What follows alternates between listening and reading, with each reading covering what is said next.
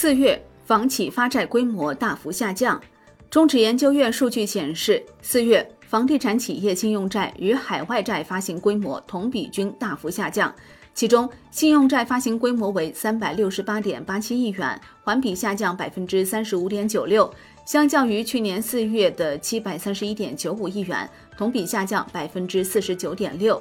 四月内地房企海外债发行规模为二十八点八五亿元，环比上升百分之零点九四，相较于去年四月的一百四十七点六四亿元，同比下降百分之八十点四六。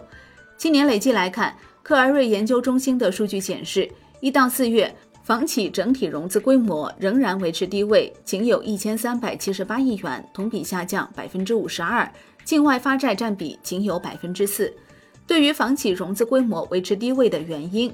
克而瑞研究中心认为。今年以来，为促进行业的健康发展和良性循环，中央多部委在房企融资、并购贷、预售资金监管等多个层面释放积极信号，但政策回暖的传导落地尚需时间，短期内企业融资未有明显回暖。一到四月，规模房企整体融资规模仍保持在低位，多数房企流动性压力持续。近日。央行、银保监会、证监会、深交所等多部门分别召开专题会议，传达学习中央政治局会议精神，其中均提到保持房地产融资平稳有序，支持房企发债等合理融资需求。接受证券时报记者采访的业内人士认为，虽然央企、国企和少数民营企业外部融资有所放松，但大部分民企目前外部融资还关着门。此次多部门表态，就是希望金融机构能够支持那些房企，尤其是民企的合理融资需求。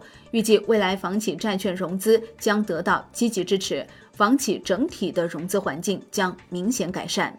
好的，以上内容由万德基金制作播出，感谢您的收听，也欢迎您关注转发哦。我是林欢，我们下一课再见。